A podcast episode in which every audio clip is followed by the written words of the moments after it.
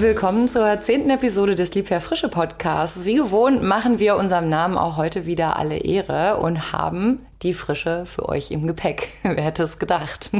Nachdem wir euch in der letzten Episode alles Wissen an die Hand gegeben haben, damit ihr quasi gekühlt durch den Sommer kommt, dreht sich heute alles um das Thema Nachhaltigkeit oder genauer gesagt um ökologische Produkte. Und durch die Episode führen euch wie immer die Host Charlie Spilker, das bin ich, und mein lieber Kollege Martin Dambacher ist auch dabei. Ja, hallo in die Runde von meiner Seite natürlich auch wieder. Schön, dass ihr dabei seid äh, bei dieser zehnten Episode und äh, ja, übrigens auch fast ein Jahr äh, feiern wir schon Lieber Yay. Frische Podcast. Letztes Jahr pünktlich zur IFA gelauncht, die erste Episode. Jetzt sind es schon zehn. Wer hätte das gedacht? Und äh, macht immer noch sehr viel Laune mit dir, Charlie, und vor allem äh, für ja. euch äh, die verschiedenen Themen da äh, ja, vorzustellen.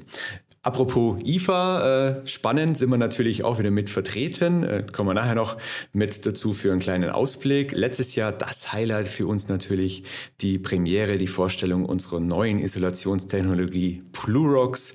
Äh, ja, eine ganz neue Dimension an Energieeffizienz bei Kühl- und Gefriergeräten, was wir auch mit ja, einer kreislauffähigen Produktdesign und Technologie äh, geschaffen haben. Und das wird uns heute begleiten, aber natürlich auch äh, viele andere spannende Punkte äh, rund um das Thema Verantwortung äh, bei und für ökologische Produkte.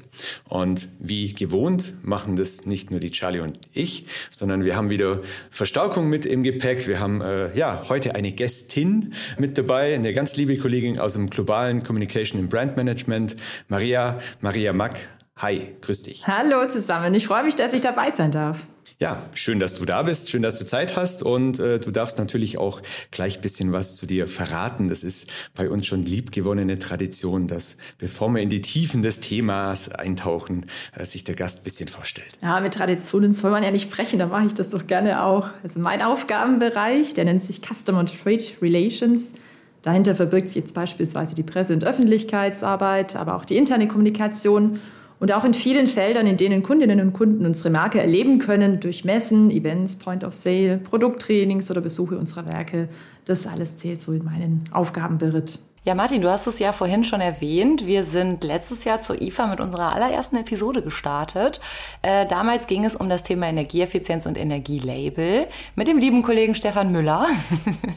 und ja, darfst du uns denn schon verraten, was dieses Jahr auf der IFA im September so ansteht? Ja, also ein bisschen was dürfen wir natürlich verraten. Äh, alles noch nicht ganz. Die Fachhandelspartner, die äh, Kunden und äh, Gäste sollen natürlich auch nach Berlin kommen. Äh, jetzt schon die herzliche Einladung. Äh, wir sind wieder in der Halle 2.1, Stand 102 vertreten ab 1. September. Letztes Jahr äh, hat unser Motto ja Shaping the Future of Freshness gelautet. Und mit den Energieeffizienzklasse A Kühl-Gefrierkombinationen als Highlight, zehn Jahre Garantie drauf auf, ja, wie vorher schon erwähnt, Bluerox-Technologie äh, als weiterer Höhepunkt. Da sind wir immer noch dran, äh, das weiter zu pushen. Die Industrialisierung ist abgeschlossen. Die ersten Geräte laufen seit einigen Monaten vom Band. Also da haben wir alles, was wir letztes Jahr versprochen und gezeigt haben, äh, gehalten. Und da wollen wir natürlich dieses Jahr dran anknüpfen. Und äh, neben vielen neuen, noch energieeffizienteren Produkten. Das heißt, wir stellen wirklich auch noch Produkte vor, die weniger wie Energieeffizienzklasse A äh, an Strom benötigen. Ja, stellen wir wirklich das Thema Kreislauffähigkeit von Produkten äh, dieses Jahr in den Mittelpunkt. Und äh, da kann uns Maria mit Sicherheit auch noch ein bisschen mehr dazu verraten, weil, wie gesagt, Maria ist nicht nur für die Pressearbeit zuständig, sondern auch für den Messestand. Ja, dann verrate ich da gerne noch ein bisschen mehr. Dieses Jahr haben wir auch wieder uns ein schönes passendes Motto überlegt. Ähm, Kreislauffähigkeit im Mittelpunkt, Martin, das hattest du gerade schon gesagt. Und das Motto lautet Enter the Circle of Freshness. In dem Motto steckt jetzt nach unserer Ansicht alles, was wir Besucherinnen und Besuchern des Liebherstandes auch zeigen möchten, auf der Messe vermitteln möchten. Das Enter ist einfach die, die herzliche Einladung von uns an alle, in die liebherfrische Welt einzutauchen, einzutreten und die Produkte zu erleben, spannende Neuheiten zu entdecken. Der Circle, Enter the Circle, das ist eben genau der Fingerzeig auf diese Circularity, auf die Kreislaufwirtschaft, was ein wichtiges Entwicklungsziel von uns ist. Martin, du hattest da gerade schon Blue Rocks genannt. Das ist ein ganz großer und wichtiger Schritt für uns in Richtung Kreislaufwirtschaft. Das gesamte Produktdesign dieser Technologie ist ja kreislauffähig angelegt. Ich hoffe, die, die Hörerinnen und Hörer haben alle noch die Hintergründe zur Technologie im Hinterkopf, aber das ist ja ein Vakuum gefüllt mit Perlit. Perlit, ein Material, das dann am Ende äh, der Lebensdauer wieder aus dem Kühl- oder Gefriergerät rausgenommen werden kann, ohne wesentliche Aufbereitung es kann dann wiederverwendet und in den Kreislauf zurückgeführt werden. Und Nebeneffekt, das Ganze steckt ja in einem Vakuum, in einem Vakuumkörper. Da sind dann auch keine Komponenten verklebt. Das heißt, ich kann auch Außenhülle und Innenbehälter leicht wieder aufbereiten und weiterverwerten. Das ist jetzt genau diese sortenreine Trennung der Materialien, auf die wir abzielen, was für uns ein wichtiges Element und ein wichtiger Stellhebel für die Kreislauffähigkeit der Geräte ist ist auch nicht ganz einfach. Ich glaube, so viel darf ich verraten. Das ist ein recht neues Konzept und um da auch guten Input zu bekommen und eine, eine, objektive Sicht auf unsere Ziele und unsere Weiterentwicklungen zu bekommen, arbeiten wir da auch mit einem Institut, mit einem unabhängigen Institut an einem Circularity Passport. Das ist ein Tool, ein Controlling-Instrument, das uns hilft, unseren Standort zu bestimmen und auch die Ziele dann abzuleiten, an denen wir weiterarbeiten und auf die wir zusteuern. Wer noch mehr zu Blue Rocks wissen möchte, äh, können wir natürlich gerne auf die Episode mit Ben ja. Äh, verweisen. äh, da sind wir ja, in die Tiefen eingestiegen. Richtig. Wo kommt Perlit her? Was ist Perlit? Wie kriegen wir es industrialisiert? Und vor allem, wie werden solche Geräte dann auch gefertigt? Ne? Aber jetzt habe ich dich unterbrochen, Maria. Nein, das ist ja völlig richtig. Man könnte ja sehr viel dazu erzählen. Es ist ein absolut wegweisendes Thema. Aber wichtig ist uns halt auch nicht nur bei Blue Rocks den Kreis zu schließen. Wir sprechen bei allen unseren äh, hochwertigen Geräten von einem Kreis, der unsere vollumfängliche Produktverantwortung beschreibt.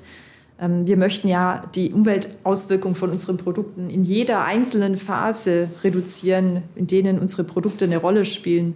Es fängt an bei den Materialien über die Produktion, Nutzungsphase bis hin zum Recycling. Also auch hier ein Kreis, den wir anschauen, wenn es um unsere Produktverantwortung geht. Ja, lass uns doch an der Stelle noch mal an den Anfang zurückgehen. Wie genau lässt sich denn Nachhaltigkeit ähm, ja im Entwicklungsprozess eines Produktes schon umsetzen? Also worauf achtet ihr da ganz genau? Das sind äh, zu einem sehr frühen Stadium schon sehr viele Dinge, die da mitbedacht werden und mitbedacht werden müssen. Da gibt es spezifische Vorgaben an die Kolleginnen und Kollegen aus der Entwicklung, Verfahrensbeschreibungen da geht es zum Beispiel darum, dass die Serienprodukte permanent daraufhin äh, geprüft werden müssen, wie sie noch umweltverträglicher weiterentwickelt werden können.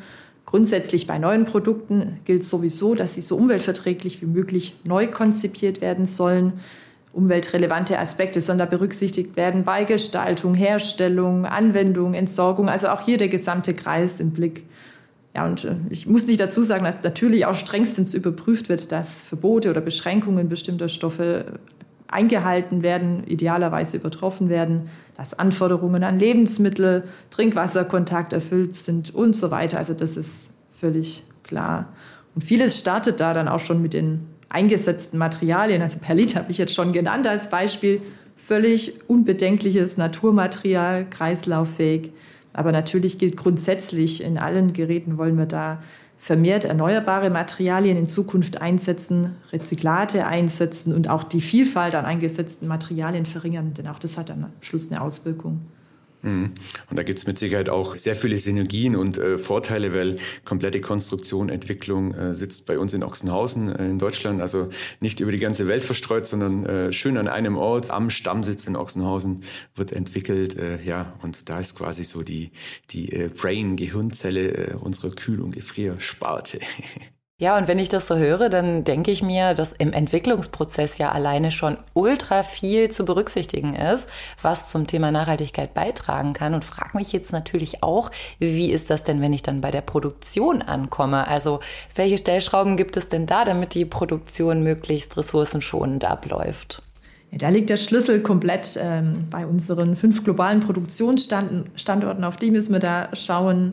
Auch hier nutzen wir eine neutrale Instanz. In diesem Fall ist es EcoVadis, um uns in der Sache permanent weiterzuentwickeln. Und ähm, bei dem EcoVadis-Zertifikat beispielsweise geht es auch um die ganzheitliche Betrachtung und Bewertung von über 20 Nachhaltigkeitskriterien in vier Bereichen. Wir haben das geschafft mit der Weiterentwicklung. In 2021 waren wir zum Beispiel noch mit der Silbermedaille zertifiziert für den Produktionsstandort Lienz in Österreich. Und in 2022 haben wir da einen Riesenschritt vorangemacht und haben eine Goldbewertung bekommen für alle Produktionsstandorte weltweit. Wir haben uns in allen vier Kategorien verbessert. Mit der Gesamtpunktzahl von über 70 Punkten waren wir auch bei den drei Prozent der besten Unternehmen, die von EcoVadis bewertet wurden. Also da ist schon ein, ein großer Stolz auf unserer Seite und ein Erfolg, ähm, über den wir uns sehr gefreut haben. Jetzt hast du vier Bereiche, vier Kategorien genannt. Was verbirgt sich da dahinter? Ja, also wie bei so einer Zertifizierung üblich, das ist äh, recht gut durchstrukturiert. Die Kriterien sind klar und transparent. Die vier Bereiche sind da Umwelt, Arbeit und Menschenrechte ist das zweite, Ethik und als letztes dann die nachhaltige Beschaffung da gibt es dann unterschiedliche Aspekte, auf die geschaut wird. Die Gesamtpunktzahl, an der sich nachher die Bewertung festmacht, ist dann ein gewichteter Durchschnitt praktisch aus diesen Kategorien. Aber klar ist, ich habe gesagt, wir sind da wirklich stolz drauf, aber es ist auch nicht dann das Ziel und jetzt haben wir Gold und wir sind fertig. Nee, wir machen da weiter. Wir ruhen uns nicht auf dem Erfolg aus. Ähm, wir möchten da weiter dran arbeiten, dass der Energiebedarf in den Werken weiter sinkt, dass wir verstärkt erneuerbare Energiequellen nutzen und auch wichtig, es geht nicht nur um die CO2-Emissionen, auch darüber hinaus gibt es ja Umweltauswirkungen von so einer Produktion und auch die möchten wir weiter nach unten bringen. Der Umgang mit Wasser und mit Abfall beziehungsweise die Vermeidung von Abfall, die spielt da auch eine sehr große Rolle. Mhm. Stichwort Emissionen darf man natürlich auch nicht vergessen, äh, spielt immer Transport und Logistik eine große Rolle, hat auch einen äh, hohen Einfluss auf die Produktnachhaltigkeit, wo und wie die Waren natürlich transportiert worden. Und äh, wir achten da äh, extremst auf kurze Wege bei der Fertigung. Äh, ja, auch alle Einbaugeräte, die kommen ja aus Ochsenhausen, das heißt kurze Wege innerhalb Deutschlands, auch die meisten Standgefrierschränke werden dort gefertigt und äh, wie wir ja wissen, der Rest von unseren Consumer-Produkten Produkten läuft im österreichischen Lienz, im bulgarischen Marica, also alles made in Europe, kurze Wege, keine Transporte über irgendwelche Meere und Ozeane, äh, was wir da äh, ja im Fachhandel finden. Deswegen können wir auch da mit Fug und Recht behaupten, dass wir schon sehr darauf achten, ressourcenschonend, möglichst mit wenig Emissionen äh, zu arbeiten und die Produkte in den Handel zu bringen. Ja, und jetzt haben ja nicht nur Transportwege einen Einfluss auf den ökologischen Fußabdruck, sondern auch in der Vergangenheit wurde immer äh, häufiger auch in Studien belegt, dass gerade der ökologische Fußabdruck von Kühl- und Gefriergeräten natürlich auch entscheidend durch Nutzungsphasen beeinflusst wird. Da reden wir jetzt von einer Nutzungsdauer von 15 Jahren und das im 24-Stunden-Betrieb. Das wundert mich jetzt nicht so sehr, dass der ökologische Fußabdruck dadurch beeinflusst wird. Aber wie gewährleistet denn Liebherr hier einen möglichst nachhaltigen Betrieb der Geräte. Ja, du hast es gerade schon angedeutet. Das Gerät läuft 24 Stunden an sieben Tagen die Woche. Da ist natürlich der größte Stellhebel, nicht der alleinige, aber wirklich der größte Stellhebel, der Stromverbrauch. Also das heißt, die Energieeffizienz ist ganz wichtig. Und hier greifen dann auch schon die Entwicklungsvorgaben, die ich vorhin schon erwähnt habe. Da gibt es bestimmte Zielsetzungen. Ich hatte erwähnt, dass wir permanent unsere Seriengeräte auch daraufhin überprüfen, wo wir sie noch besser machen können insbesondere auch beim Stromverbrauch. Und Martin, du hast vorhin schon angeteasert, in Richtung IFA haben wir da dann ein Ergebnis, ein recht prominentes Ergebnis dann dabei, eine Kühl-Gefrier-Kombination, die um 10 Prozent sparsamer ist als nochmal ein Gerät der Energieeffizienzklasse A. Also das ist schon ein sehr schönes Beispiel dazu, wie wir diese Entwicklungsvorgabe auch tatsächlich über das gesamte Produktspektrum hinweg umsetzen.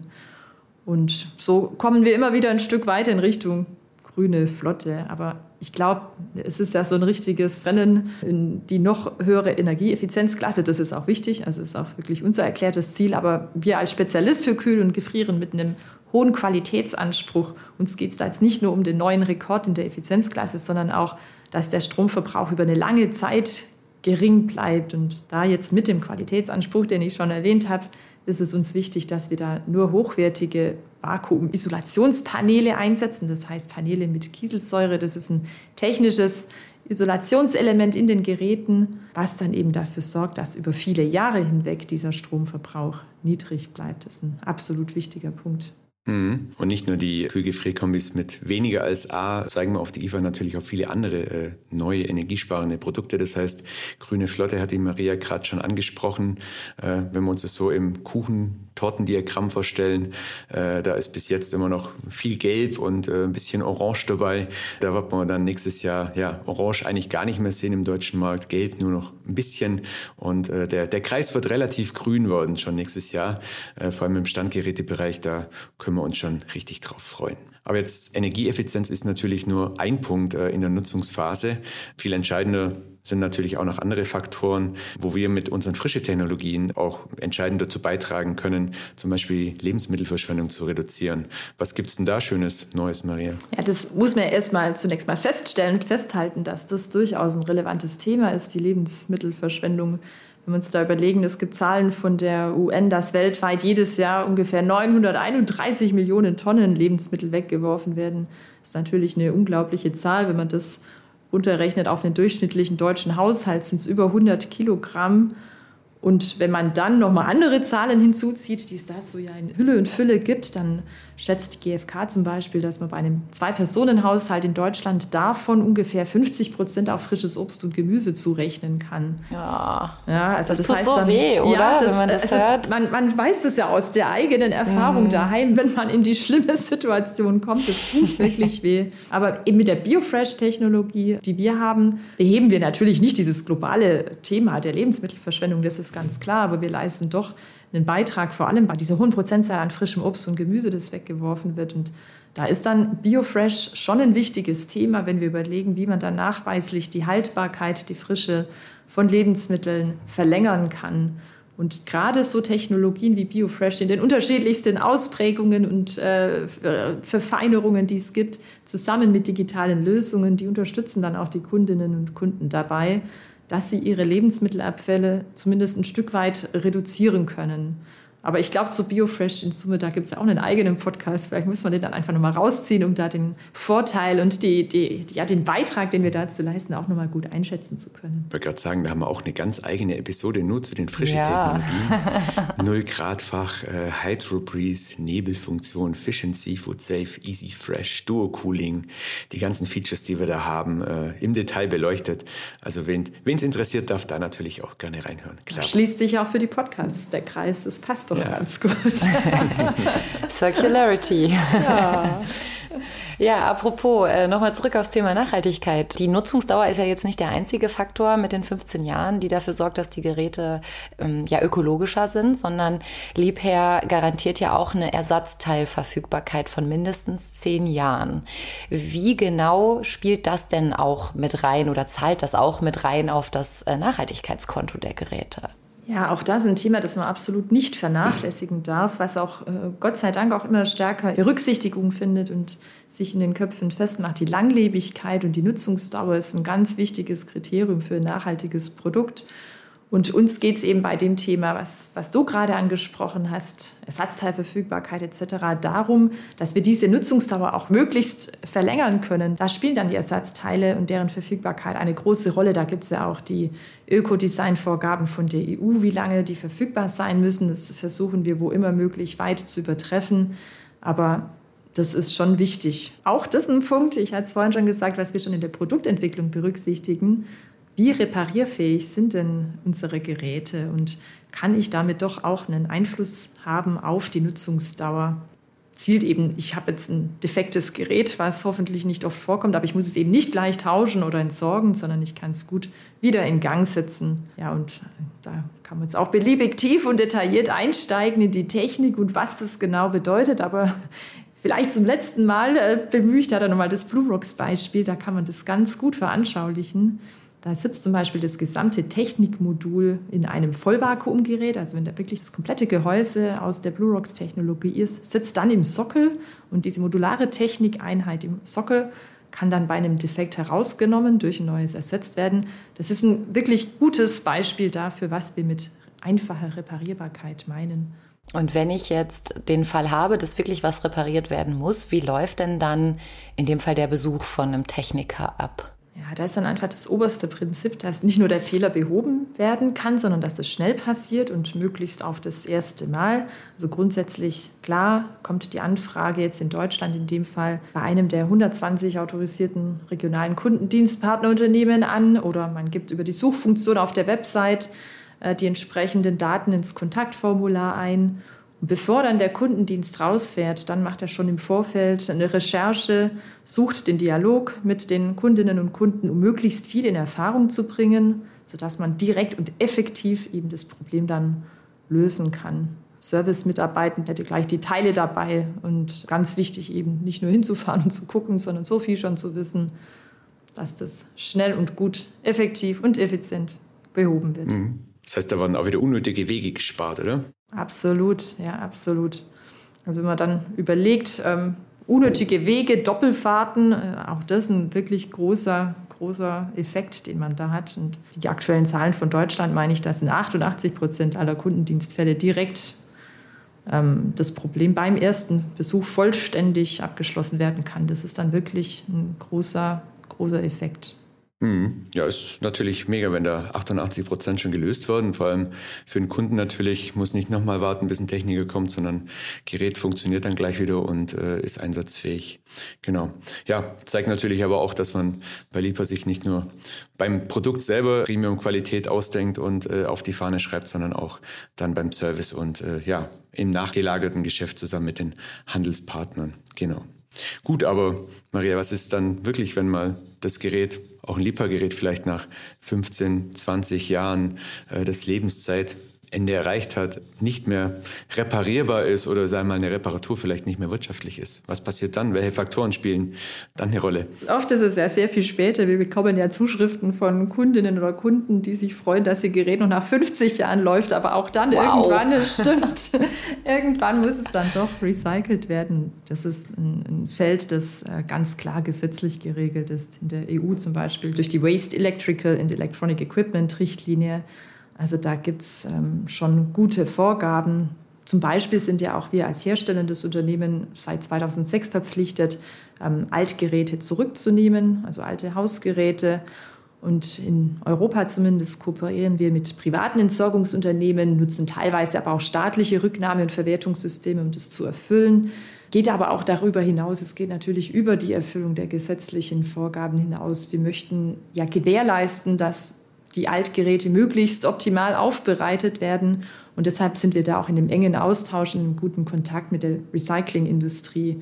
Da geht es dann zum Beispiel darum, dass die alle wichtigen Informationen von uns kriegen, die wichtig für sie sind.